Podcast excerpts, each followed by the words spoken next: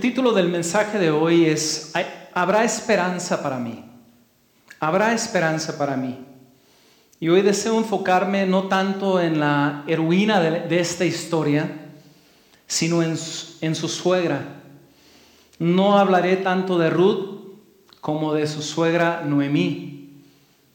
Hoy deseo hablar de la viuda, la que se quedó sin hijos, la que se quedó sin nietos, la que quedó sola en un país lejano y pagano, sin protección, destituida, vacía, sin cobertura, desamparada y sin esperanza, sintiendo el abandono de Dios y el probable castigo de Dios por haber abandonado a Belén, por ir a una tierra lejana, pagana, maldita y con dioses paganos. Nuestra historia hoy, comienza con una hambruna en Belén. La ciudad de Pan, que es lo que significa el término Belén, estaba sin pan. Tal vez estaban sufriendo las consecuencias de poner a Dios en segundo término en sus vidas y hacer lo que les venía en gana. Dice jueces 21, 26, un verso antes, hermanos, de que, de que inicia este texto de Ruth, dice que en esos días no había rey en Israel y cada uno hacía lo que bien le parecía. Y ese es un problema. Hacer lo que bien te parece no es lo suficiente, hermano. Al igual que hoy para los judíos había consecuencias por no obedecer los mandamientos de Dios. Y es que no puedes ser un hijo de Dios y pensar que puedes hacer lo que te parece. No puedes ser un hijo de Dios y siempre salirte con la tuya. Dios nos ha llamado a la santidad. Efesios 1.4 dice, nos escogió en Él antes de la fundación del mundo para que fuésemos santos y sin mancha delante de Él. Romanos 6, perdón, Romanos 6, 1 y 2 dice, ¿qué pues diremos? ¿Perseveraremos en el pecado para que la gracia abunde? En ninguna manera porque los que hemos muerto al pecado, ¿cómo viviremos aún en el pecado? Por eso es tan crucial que vivamos para Él, porque de otra forma, hermanos, nos ponemos, como dicen, de pechito para que Dios nos discipline y nos corrija. ¿Por qué habríamos de buscar la cancelación de nuestras bendiciones? Sí, lógico. ¿Por qué habríamos de estropear su provisión y su protección? Dios nos había dicho en Deuteronomio, y lo vemos Deuteronomio 28.1, que acontecerá que si oyeres atentamente la voz de Jehová tu Dios, para guardar y poner por obras todos sus mandamientos que yo te prescribo hoy, también Jehová tu Dios te exaltará sobre todas las naciones de la tierra y vendrán sobre ti todas estas bendiciones y te alcanzarán si oyereis la voz de Jehová tu Dios. Versículo 15. Pero acontecerá si no oyereis la voz de Jehová tu Dios para procurar cumplir todos sus mandamientos y sus estatutos, que yo te intimo hoy que vendrán sobre ti todas estas maldiciones y te alcanzarán. Y noten las maldiciones. Maldito serás tú en la ciudad, maldito en el campo, maldita tu canasta y tu arteza de amasar, maldito el fruto de tu vientre, el fruto de tu tierra, la cría de tus vacas y los rebaños de tus ovejas. Maldito serás en tu entrar y maldito en tu salir. ¿Por qué? Porque no guardaron los estatutos y los mandamientos de Dios. Es muy probable, hermanos, es más, es muy posible que la hambruna de la ciudad de pan era precisamente eso, un castigo de Dios por desobediencia. Pero solo Dios lo sabe, Él es el juez. La Biblia nos enseña que es cosa seria vivir una vida de desobediencia a Dios. No sé cómo estuvo la charla, no sé si fue el Imelec, el padre de familia, el que sugirió que se fueran de Belén para ir a Moab. O no sé si la esposa Noemí fue la que empujó a Elimelech para que tomara esa decisión. Pero ambos decidieron irse a Moab llevándose consigo a sus dos hijos, Malón y Kelión. Lo que sí sé, hermanos, es que hay de decisiones a decisiones. Y algunas decisiones nos marcan para el resto de nuestras vidas. Hay decisiones que requieren pues de oración. Santiago 4, 13 al 15 dice, vamos ahora los que decís, hoy y mañana iremos a tal ciudad y estaremos allí un año y traficaremos y ganaremos. Cuando no sabéis lo que es o lo que será mañana. Porque ¿qué es vuestra vida? Ciertamente es neblina que se aparece por un poco de tiempo y luego se desvanece. En lugar de lo cual deberíais decir, si el Señor quiere, viviremos y haremos esto o aquello. Algunos de nosotros, hermanos, tomamos las decisiones más importantes de la vida sin siquiera orar sin buscar consejo, sin considerar las consecuencias, ya sean buenas o sean malas. Tomamos decisiones tan a la ligera y luego cuando no nos salen las cosas queremos que Dios le dé solución a nuestros problemas. Hay personas que toman decisiones incluso tirando un volado al aire. Hay decisiones que necesitan ser ratificadas con la Biblia, hermanos. Por ejemplo, Moab, la tierra de Moab, no era cualquier pueblo. Los moabitas eran pecadores que habían puesto su fe y adoración en un dios llamado Quemos. Dios había dicho que Moab era la vasija donde él se lavaba las manos. Y a pesar de que fueron hijos de Lot, el sobrino de Abraham, ellos realmente fueron enemigos de Israel. Le negaron ayuda a los judíos en momentos críticos e inclusive pelearon por odio contra ellos. De hecho, años más, más, tarde, hermanos, ah, se dice que, el pueblo moabita atacaba a los judíos cada, cada primavera. Eran inmorales, eran idólatras y, y había Dios había ordenado que los judíos no se casaran con los moabitas, que no se unieran en yugo desigual con ellos por la misma depravación que ellos tenían. Deuteronomio 23, 3 dice, no entrará amonita ni, ahí está, moabita, ni moabita en la congregación de Jehová, ni hasta la décima generación de ellos. Tremendo, ni hasta la décima generación de ellos no entrarán en la congregación de Jehová para siempre, por cuanto no salieron a recibir con pan y agua al camino cuando salisteis de Egipto, y porque alquilaron contra ti a Balaam, hijo de Beor, de Petor, en Mesopotamia, para maldecirte. En números 25.1 dice que moraba Israel en Sittim, y noten esto, hermanos. Y el pueblo empezó a fornicar con las hijas de Moab, las cuales invitaban al pueblo de Israel a los sacrificios de sus dioses. Y el pueblo comió y se inclinó a sus dioses. Así acudió el pueblo a Baal Peor, que era el dios pagano, y el furor de Jehová se encendió contra Israel. Y Jehová dijo a Moisés, toma a todos los príncipes del pueblo y ahórcalos Tremendo, ¿no? Ahórcalos ante Jehová delante del sol y el ardor de la ira de Jehová se apartará de Israel.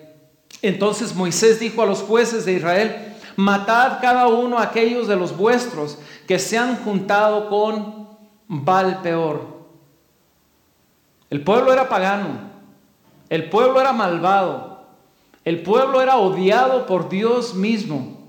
El Talmud indica que el pecado de Elimelech, del padre de familia y de Noé, fue decidir dejar a Belén para ir a la tierra abominable de Moab. Y el Talmud dice que por eso Elimelech murió. Repito, el Talmud, que es la ley oral judía, o la tradición enseñada por los rabinos indicaba que el pueblo, eh, que el pecado, perdón, de la pareja era haber dejado a Belén haber dejado la provisión de Dios en Belén o la fe de que Dios iba a proveer en Belén para ir a una tierra pagana en donde el Dios pagano era Quemos. Elimelech, que por cierto su nombre significa mi Dios es rey, toma pues la decisión difícil, tal vez correcta para muchos, tal vez necesaria para otros, pero toma la decisión de irse solo por un tiempo, por un tiempecito, decimos nosotros. De hecho, algunas versiones de la Biblia dicen que se fue por un tiempo. Y hermanos, siempre, siempre es un tiempecito. Siempre. Siempre decimos que solo es por un ratito. Solo voy a estar allá en lo que se arreglen las cosas. En cuanto junte unos centavitos, me regreso. Y la pobre, la pobre esposa sola en el rancho, esperando que regrese mientras él tome y tome con sus amigos y con otras mujeres. En lo que saque para abrir mi negocio, me regreso. Y nunca que regresa. Solo voy a trabajar ahí hasta que encuentre otro trabajo. Y el hermano trabajando en el club nocturno. Solo vamos a vivir juntos en lo que saquemos para casarnos. El punto, hermanos, es que el ratito, en este caso, se convirtió en 10 años. 10 años se quedaron a vivir.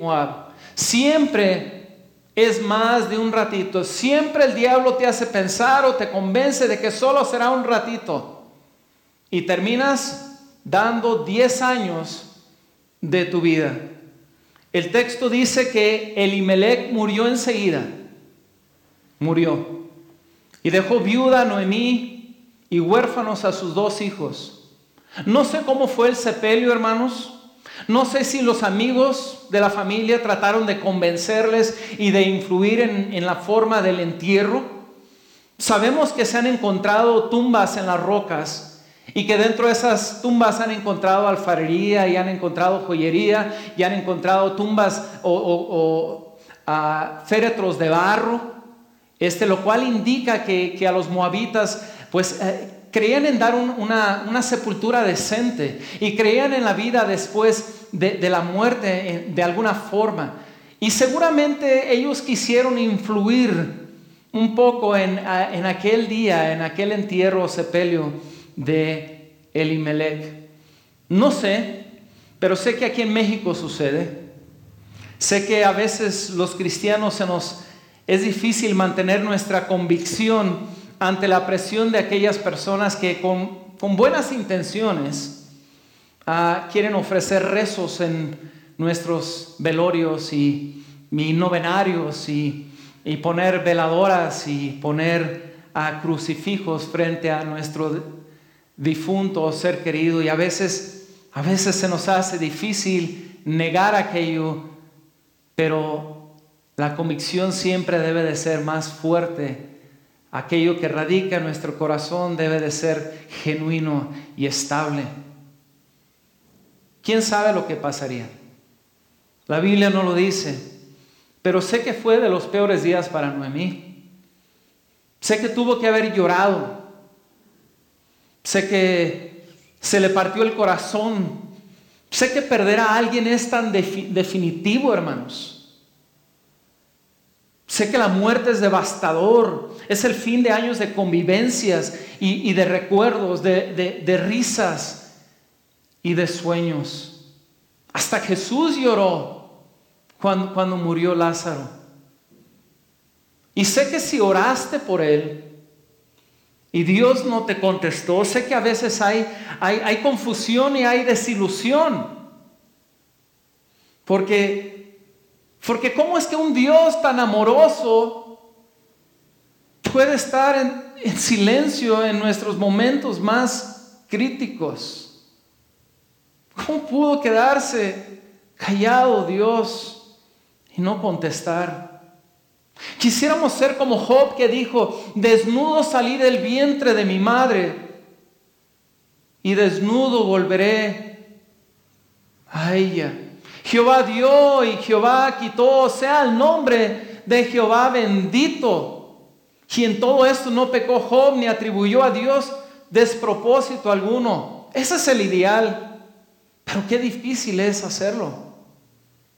A veces es más complicado. Noemí ahora tiene que salir adelante. Ya no tiene su marido, es más, tiene una doble responsabilidad. Tiene a dos hijos que cuidar ella sola. De alguna forma ellos se vuelven su objetivo, su razón de seguir adelante. De alguna forma ella puede calmar su soledad, puede, puede calmar su tristeza con las risas y las charlas de, Malón y de Kelión en la casa. Todo iba mejorando. Todo iba pasando, el dolor iba pasando. Y es que el tiempo tiene eso, hermano. Tiene esa virtud de calmar el dolor. El tiempo calma el dolor. Dale tiempo. Dale, dale tiempo. Ahora los muchachos, Malón y Kelión, tienen novias. Ya se hicieron unas novias. Novias moabitas. Novias moabitas. Una se llama Ruth y la otra se llama Orfa. No sé si Noemí está tratando de ser amiga de sus hijos, como algunas madres, o no sé si la convencen de que no hay muchachas en la iglesia, o no sé si los muchachos le dicen que la van a convertir o las van a convertir, o que ellas sí les gusta la religión, o tal vez dijeron, me ha hecho preguntas, mamá. Como que sí le interesa esto de la iglesia.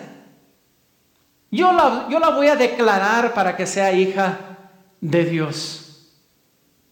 No sé si no estaban familiarizados con la Biblia o si decidieron desobedecer y luego pedir perdón. No sé si fueron a buscar a un pastor que sí los casara, aunque segunda de Corintios 6 lo prohibiera. Es más, hermanos, no sé cómo un pastor puede violar mandamientos bíblicos con tal de quedar bien con la gente. No sé si en la fiesta hubo tomadera y baile mundano, porque los suegros invitaron a los compadres. No sé. Son muchos no sé. Y realmente no lo sé. Es más, hay cosas que no entiendo aún después de años en el ministerio. Pero lo que sí sé es que pasa muy, pero muy a menudo. El Targum, repito la palabra Targum, Targum de Ruth, y el Targum es la interpretación que le daban los rabinos a ciertos pasajes del Antiguo Testamento. Obviamente el Targum de Ruth eran interpretaciones al pasaje de Ruth, pero dice que el pecado de casarse con las moabitas, sabiendo la prohibición de Dios, fue la razón los hijos murieron sin dejar hijos. Qué interesante. El Targum decía, o los judíos, los rabinos decían, que la razón que murieron Malón y Kelión fue precisamente por el pecado de casarse en yugo desigual.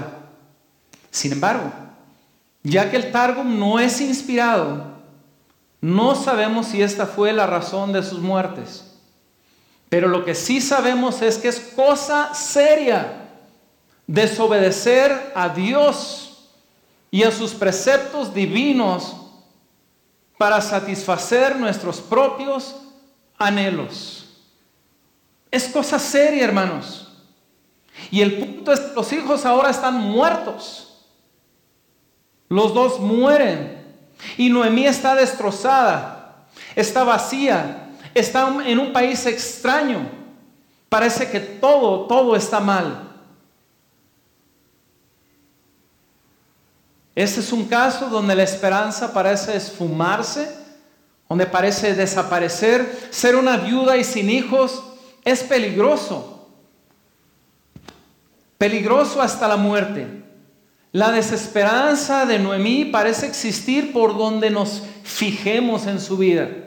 Primero pierde a su marido, está en un país extraño y ahora pierde a sus dos hijos.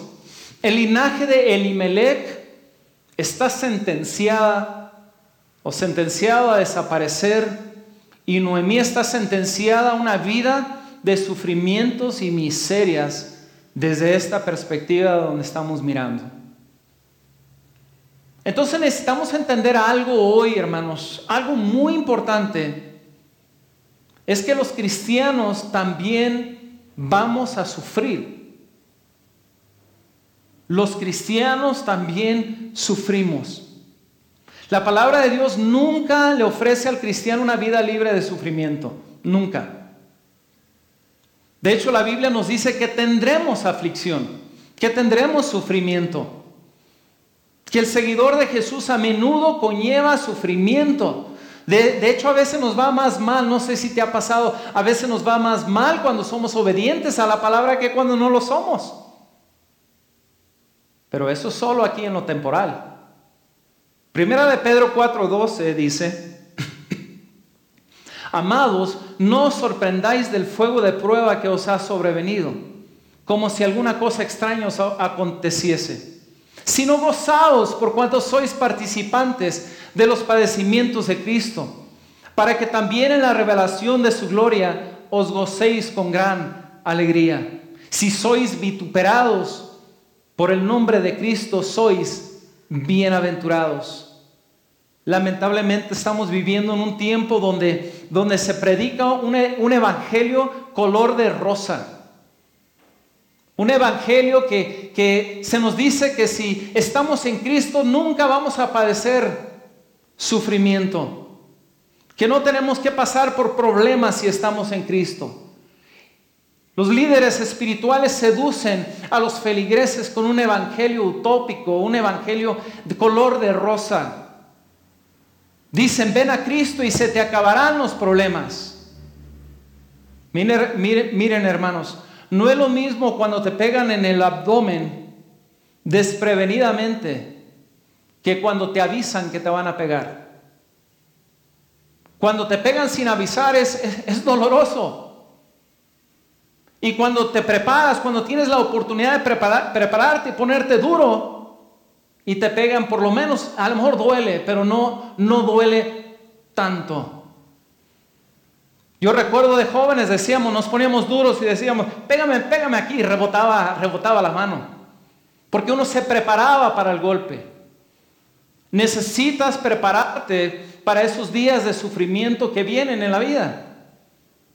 Necesitas estar listo para aquello. Los problemas llegan. Necesitas entender, los problemas llegan, pero necesitas y puedes estar preparado, equipados, equipados por la palabra, equipados para sobrevivir. Noemí dijo, Quiero que noten lo que dijo. La, mano de Jehová ha salido contra mí. Porque en grande amargura me ha puesto el Todopoderoso. Yo me fui llena, pero Jehová me ha vuelto con las manos vacías. Jehová ha dado testimonio contra mí y el Todopoderoso me ha afligido. Y es que hermanos, cuando llega el sufrimiento, tal como sucedió con Noemí, una de las primeras estrategias de Satanás es venir a decirnos que Dios ya no nos ama, que Dios ya no está interesado en nosotros, que Dios nos ha abandonado. Y si a eso le añadimos la, teología falsa de que los cristianos pueden estar sin problemas, pues obviamente no es raro que dudemos del amor de Dios hacia nosotros. Noemí lo estaba viviendo. Sentía que Dios estaba contra ella. Cuando, cuando, perdemos la confianza en el amor de Dios, realmente hace que el sufrimiento por el cual estamos pasando sea aún más, más difícil. ¿Qué debemos de hacer entonces? Bueno, yo no sé si recuerdan a, a, Jacob, a José, perdón, que tuvo el sueño de, de siete años de abundancia y de siete años de hambruna. Tomando eso en cuenta, lo que debemos de hacer es hacer lo que el soñador, José el soñador hizo. Se preparó para los siete años de hambruna, guardando, guardando durante los siete años de abundancia granos en las bodegas. Se preparó. Preparó para el hambre que vendría. De la misma forma necesitas tú prepararte para cuando lleguen esos días de sufrimiento, esos días difíciles. Debes de aprender a guardar así como José en bodegas espirituales, particularmente en tu corazón. Necesitas guardar su palabra. Necesitas guardar las verdades de Dios para que cuando venga Satanás y te diga, Dios no te quiere, te ha abandonado, Dios no está más interesado en ti, que tú puedas saber, sacar de tus graneros aquellas verdades que acumulaste durante los primeros siete años. Llevar tus, llenar tus bodegas, perdón, con las palabras, significa que debes conocer quién es realmente Dios. ¿Quién es Dios? ¿Cómo es Él? ¿Cómo trabaja? ¿Qué atributos tiene? Llena tu corazón de sus promesas. Llena tu corazón de sus palabras, llena tu corazón de, sus, de su presencia. Aprende que Dios nunca abandonó a los suyos. Aunque ellos se sintieron distantes, aunque ellos sintieron que Dios no estaba con ellos, Dios nunca los dejaba. David decía, no te apartes de mí, atiende a mi oración. Dios estaba de pie como una montaña a su diestra, incluso cuando parecía que estaba en silencio. Y es que hermanos, su silencio no es ausencia. Guarda esas cosas en tu corazón. Pon duro tu, abdomen para que cuando vengan tus, los problemas, cuando vengan las situaciones difíciles, puedas tú permanecer de pie en la confianza de que Dios es la montaña, es tu escudo, es quien está parado a tu mano derecha. Noemí estaba en esta situación, hermanos. Estaba sufriendo y sentía que Dios le había hecho una mala jugada.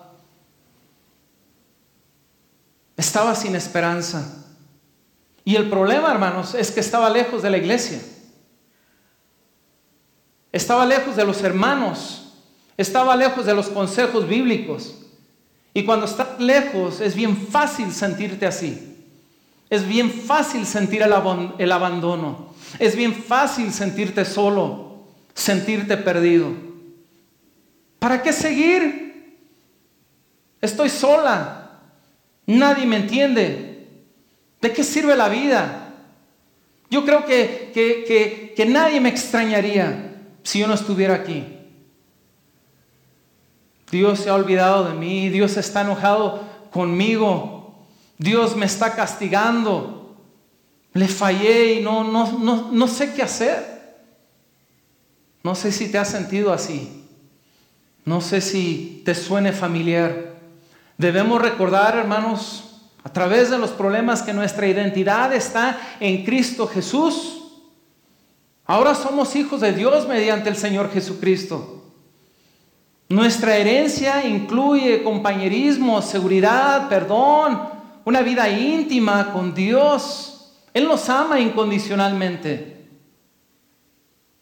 Nos provee cercanía, nos provee seguridad, nos provee, nos provee esperanza. Y no se basa en lo que hacemos o en mis faltantes, se basa en lo que Cristo hizo en la cruz del Calvario por mí.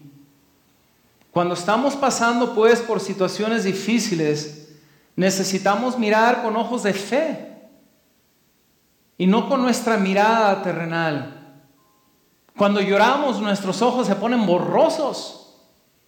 No sé si has tratado de mirar con los ojos borrosos, pero no se ve claramente. Y es que cuando estás pasando por problemas, no es fácil verlo, verlo todo. Pero casi siempre, ojo, casi siempre, si nos fijamos bien, podemos ver un rayo de luz, un rayo del sol, destellos del sol atravesando nuestras nubes negras no perdamos la esperanza. Siempre hay rayos de luz que se asoman. Dice el Salmo 35, por la noche durará el lloro y a la mañana vendrá la alegría. Por la noche dura el lloro, es el lloro, pero por la mañana viene la alegría. Noemí no se había dado cuenta que en su vida, a pesar de todas las tragedias, a pesar de todas las cosas malas, había destellos del sol que se asomaban en su vida. Había rayos de esperanza aún en su desesperanza. Bueno, llega el día, hermanos, que llega el día que Noemí se va a regresar de Moab. Le llega la noticia de que a Belén regresó la comida de que Dios había visitado a Belén y había regresado el alimento para el pueblo. Ya había comida, ya había provisión. Y nosotros, hermanos, no entendemos esto del hambre. Nadie, yo creo, de aquí, o pocos de aquí, sabemos lo que es realmente tener hambre. El hambre intenso, fíjense hermanos, es una deficiencia de ingesta de calorías y por consecuencia la hambruna prolongada puede causar daños a los órganos y eventualmente la muerte. Encontré esto, el corazón se acelera, hay debilidad, la respiración se desacelera, hay sed, hay constipación, los ojos se hunden, los ojos se ponen vidriosos, los músculos se hacen más pequeños, la piel se afloja, la piel se torna pálida y hay hinchazón en pies y en manos. Hay, hay, es común ver anemia, piedras en la vesícula, presión baja, enfermedad estomacal y problemas en el riñón. Con razón era un milagro, hermanos, para el pueblo recibir comida por parte de Dios. Dios se había acordado de ellos. Pocos de nosotros entendemos lo que es el hambre. Para nosotros tener hambre es ponernos como locos para las 4 de la tarde porque no nos han servido el, el caldo. Eso es nuestra definición de hambre. Nosotros realmente no tenemos idea de esto. Nuestro refrigerador está lleno. El historiador Eusebio define o explica lo que es el hambre o lo que era el hambre bajo el imperio romano. Dice así, las mamás se comían a sus propios bebés. Eso es tener hambre. Las mamás se comían a sus propios bebés. Eso es hambre. Hasta el menudo me como si tengo hambre. Los niños dicen que no les gusta el brócoli, pero hasta el brócoli se comen si tienen hambre. Si no hay huesos después de rato, hasta las croquetas le saben buenas al perro. El punto es que Dios estaba dando solución a la necesidad de Belén y en este caso de, de Noemí. Busca, busca, busca los rayos del sol a través de tus problemas. Busca los rayos de luz que atraviesan tus nubes. Cuenta tus bendiciones. Cuenta tus bendiciones aún, aún en medio de la prueba. Noemí había tratado de convencer a sus nueras, ya iba de camino de, regreso a, Belén, y las dos nueras iban siguiéndole y, se voltea y empieza a convencerlas para que se regresen. Sabemos que logró convencer a Orfa. Orfa, una de las nueras, se regresa. Porque, porque les habló con la verdad. Les dijo que, que, les, que realmente les iba a costar seguirla. No suavizó la cosa, no, no, no adulteró la verdad. Les dijo las cosas tal cual, tal cual eran. Dijo, no tengo hijos, estoy vieja para tener hijos. Y si me casara hoy y pudiera embarazarme, ¿A poco ustedes van a esperar a que mis hijos tengan mayoría de edad para casarse otra vez con, ellos? No creo. Es mucho tiempo. Es otro pueblo. Es otra cultura. Son otras costumbres. Es otra religión. Son otros mandamientos. Son otras tradiciones. Es otro Dios. Orfa se regresó.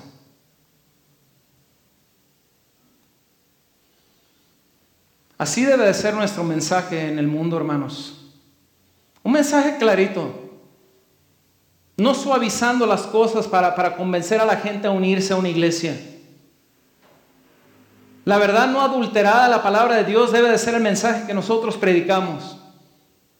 Deseamos que sigan a Cristo, pero necesitamos decirles que necesitan arrepentirse de su vida vieja y cambiar de dirección. Dejar de vivir en el pecado una vez que vienen a los pies de Jesús. Dejemos de suavizar el Evangelio para ganar feligreses para la iglesia. Porque es lo único que estamos ganando. Gente que llene bancas. Pero no gente que esté buscando de corazón a Cristo Jesús. Lo que terminamos obteniendo es personas que estropean el avance del Evangelio y lastiman el testimonio de nuestra iglesia. Que nuestro mensaje sea claro, sin suavizar. No estamos predicando un mensaje como ven a Cristo y se te van a acabar los problemas. Oh, no hay como venir a los pies de Jesús. Oh, no hay como una vida siguiendo a Cristo. Pero el mensaje debe de ser claro. Requiere aborrecerte a ti mismo, dice la palabra, de tal forma que estás dispuesto a arrepentirte para alcanzar la vida eterna. Entonces Noemí había tratado, había tratado de convencerlas a que regresaran, pero, pero no pudo convencer a Ruth. A Ruth no la pudo convencer, hermanos. Ruth exclamó en Ruth 1.16, dice, no me ruegues que te deje y me aparte de ti, porque a donde quiera que tú fueres, iré yo, y a donde quiera que, que vivieres, viviré. Tu pueblo será mi pueblo, y tu Dios mi Dios. Donde tú murieres, moriré yo, y ahí seré sepultada. Así me haga Jehová, y aún me añada que solo la muerte hará separación entre nosotras dos. Noemí aún no lo veía, pero, pero Ruth iba a ser de tremenda bendición para su vida. Era, era otro rayo de luz, otro rayo de sol. Ruth estaría con ella, Ruth viviría con ella, Ruth sería la persona que acompañaría a Noemí. Necesitas, hermano, buscar, necesitas buscar ¿Quién realmente es bendición en tu vida? A veces lloramos tanto por aquellos que verdaderamente no, no están con nosotros. Lloramos por personas que realmente no nos, no nos aman. Lloramos por amigos que no son nuestros verdaderos amigos. Invertimos tanto en personas equivocadas. No sé si les ha pasado a ustedes, yo creo a todos. A veces nuestra bendición está frente de nosotros, frente a nuestras narices y, no, no podemos ver. Y pudiera ser la misma nuera, como en este caso de Ruth. Y es que a veces nos olvidamos de valorar a la persona porque estamos tan sumidos en la tristeza y en la soledad que descuidamos a la gente que verdaderamente nos ama. No todo tiene que ser tan sombrío cuando pases por, por problemas. No todo tiene que ser tan negro. A veces la, vida también puede ser de colores. Pero necesitamos buscar esos rayos de luz que, que Dios nos envía a través de las circunstancias difíciles.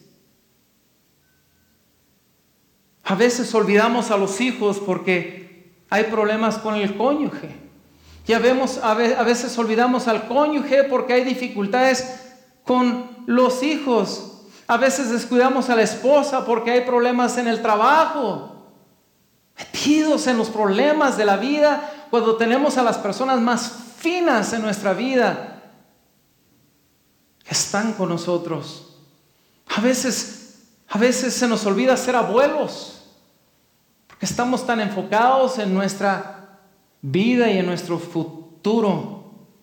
O tal vez hemos abandonado el anhelo de invertir en una nueva amistad que pudiera llegar a ser de bendición para nuestras vidas. O quizás es el familiar que siempre ha estado ahí, pero que, que nunca hemos potencializado en nuestras vidas. O un amigo en nuestra juventud a un hermano o una hermana que en la iglesia se ha vaciado, se ha dedicado a orar por nosotros y nosotros ni, ni lo sabemos. El punto es que abre tu corazón para ver qué tan bendecido eres. Qué tan grandioso es Dios en tu vida. No estoy diciendo que no vas a tener problemas, pero necesitas encontrar a través de los problemas las cosas bellas que Dios ha enviado a tu vida. Necesitamos dejar que Dios organice nuestras vidas. Dejar que Dios establezca nuestros pasos. Porque Él es el que tiene el plano de nuestra vida. Necesitamos vivir con fe y confianza en Él. Incluso si nos hemos equivocado. Incluso si hemos tomado una mala, decisión, incluso si fuimos de Belén a Moab, o incluso si nos casamos en yugo desigual, sí hay esperanza para la persona que está sin esperanza. Dios sabía lo que hacía. Ruth habría de conocer al hombre que respondería por ella. Y Noemí la empujó, empujó a Ruth para que fuera a encontrarse con ese hombre. Vos, vos se casaría con Ruth. Vos sería aquel que la tomaría por esposa, que la, la, iba a redimir para su esposa por ser pariente.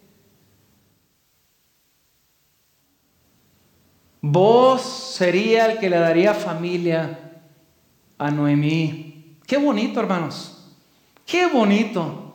Y, vivieron felices para siempre. Pudiéramos terminar ahí, pero no, ¿saben qué? Hay algo más. Dios siempre nos da más. Entiendan eso, hermano. Aunque tengas que pasar por el valle de la sombra y de la muerte, Dios siempre te da más de lo que pides, más de lo que mereces. Y aquí vemos otro rayo de luz. Y pongan atención, esto es, es lo central. Ruth le daría un nieto a Noemí. Ruth, la que no había tenido hijos con, con, los hijos de Noemí, ahora daría un hijo con vos. Y su nombre sería Obed. Y Obed sería el padre de Isaí. E Isaí sería el padre de David. Y David sería el padre de nuestro Señor Jesucristo, el Salvador de este mundo. Tengamos cuidado con pensar que nuestra vida no vale nada. Noemí fue instrumento para que Ruth se casara con vos, para que a través de los años viniera a Belén aquel que es el verdadero pan de vida. Nuestro Jesús. Ahora Belén, el lugar de pan, sería por siempre, gracias a Jesús, ciudad de pan. No pienses que Dios no puede usarte. Hay algunos que piensen ya para qué seguir, ya para qué vivir. No tiene caso esta vida. No pienses que Dios no puede arreglar tu vida. Dios puede arreglar cualquier situación. Es más, en tus dificultades y en tus sentimientos difíciles, Dios está trabajando. Dios está tras telón haciendo la obra que Él necesita hacer para que todas las cosas sean de bendición para aquellos que le aman. Conclusión. Ruth dijo, tu Dios será mi Dios. Moabita, tu Dios será mi Dios. Hay esperanza para todo aquel que quiere venir a Cristo Jesús. No importa dónde vienes, no importa si vienes de Moab, no importa lo que hayas hecho, Dios está con los brazos abiertos. Dios está en la encrucijada y ahí estás tú. ¿Regresarás atrás como orfa? ¿O dirás, tu Dios será mi Dios, tú Jesús serás mi Dios? Invitarás a Jesús a vivir en tu corazón como, lo, como, vemos a Ruth seguir al Dios verdadero o te regresarás como lo hizo Orfa. Esa es la esperanza. ¿Quieres esperanza? Esa es la esperanza para tu vida sin esperanza. ¿Qué decides hacer hoy?